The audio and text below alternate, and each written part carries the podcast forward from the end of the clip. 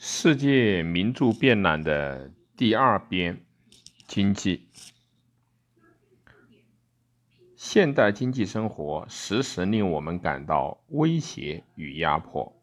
使我们不得不去研究、解决实践和认识中不断涌现出的问题。例如，市民的自由与政府干预便是其中之一。重商主义的最后集大成者斯图亚特宣扬要由政府来救治自由放任所造成的混乱。亚当·斯密从批判封建旧制度和重商主义的统治政策的角度，希望建立起由自由体制所包摄的市民政府。自由与干预的问题在经济史上始终存在。继 J.S. 穆勒和比古之后，凯恩斯在一九二九年大危机后又重新搬出了重商主义，强调发挥积极的财政政策的效用，以此取代古典派的自由放任主义。直到第二次世界大战以后出现的混合经济时代，萨缪尔森又将凯恩斯的宏观经济学与新古典派（新古典派就是马歇尔和瓦尔拉等等的微观经济学）统一起来，提倡新古典派的综合。自由贸易与保护贸易也是当今众所周知的一个重要经济问题。在斯图亚特倡导的奖励出口、限制进口的政策之后，是斯密、李嘉图鼓吹的自由贸易主义。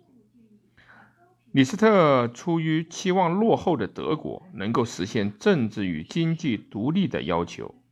则看穿了在古典自由贸易主义体制下那些想充当世界工厂的国家的政策企图，即现在学术界所称的自由帝国主义，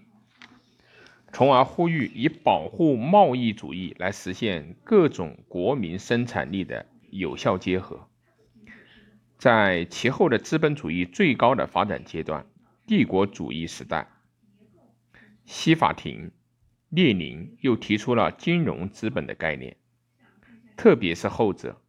强调指出了金融资本所进行的资本输出以及自由贸易与保护贸易并存等帝国主义的特征。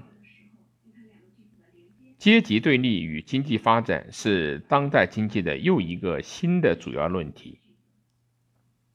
斯图亚特从贵族地主的保守主义的立场出发，希望能够通过政府的干预，创造出有效的需求，以克服经济发展的不平衡。处于法国绝对主义危机时代的奎纳，以图表的方式揭示了由地主阶级、生产阶级和不生产阶级的交换而成的社会再生产。对地主阶级统治下的农业发展寄予幻想，斯密、李嘉图则寄希望于资本家的计划与管理，以发展由资本家阶级、地主阶级和工人阶级构成的市民社会。马歇尔要求企业家在经济活动中履行骑士风格，以增加公共福利。凯恩斯也从企业家的立场出发，极力追求由企业家阶级、投资家阶级和工人阶级构成的英国社会的稳定发展。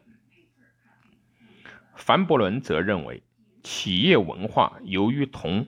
产业文化相互对立，必然会因其与王朝的融合而选择帝国主义道路。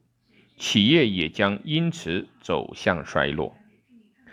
市民社会与社会主义，也就是市民社会主义这一最新的论题，也与经济史的密切相关。斯密在其当时记忆描述过对劳动论为基础的理想社会，穆勒也以具有在分配方面实行改良的广义的社会主义意识。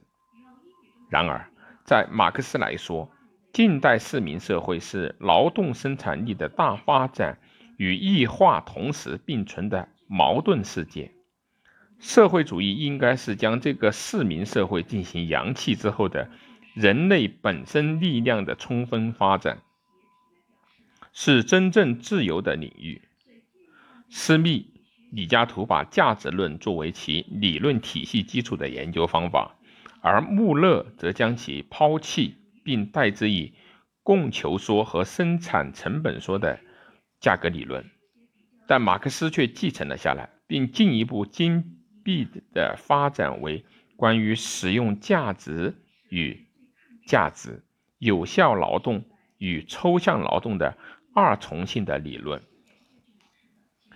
横亘其间，从科学的角度来看，关于社会发展前途的展望的对立。是关于概念以及分析手段的论争。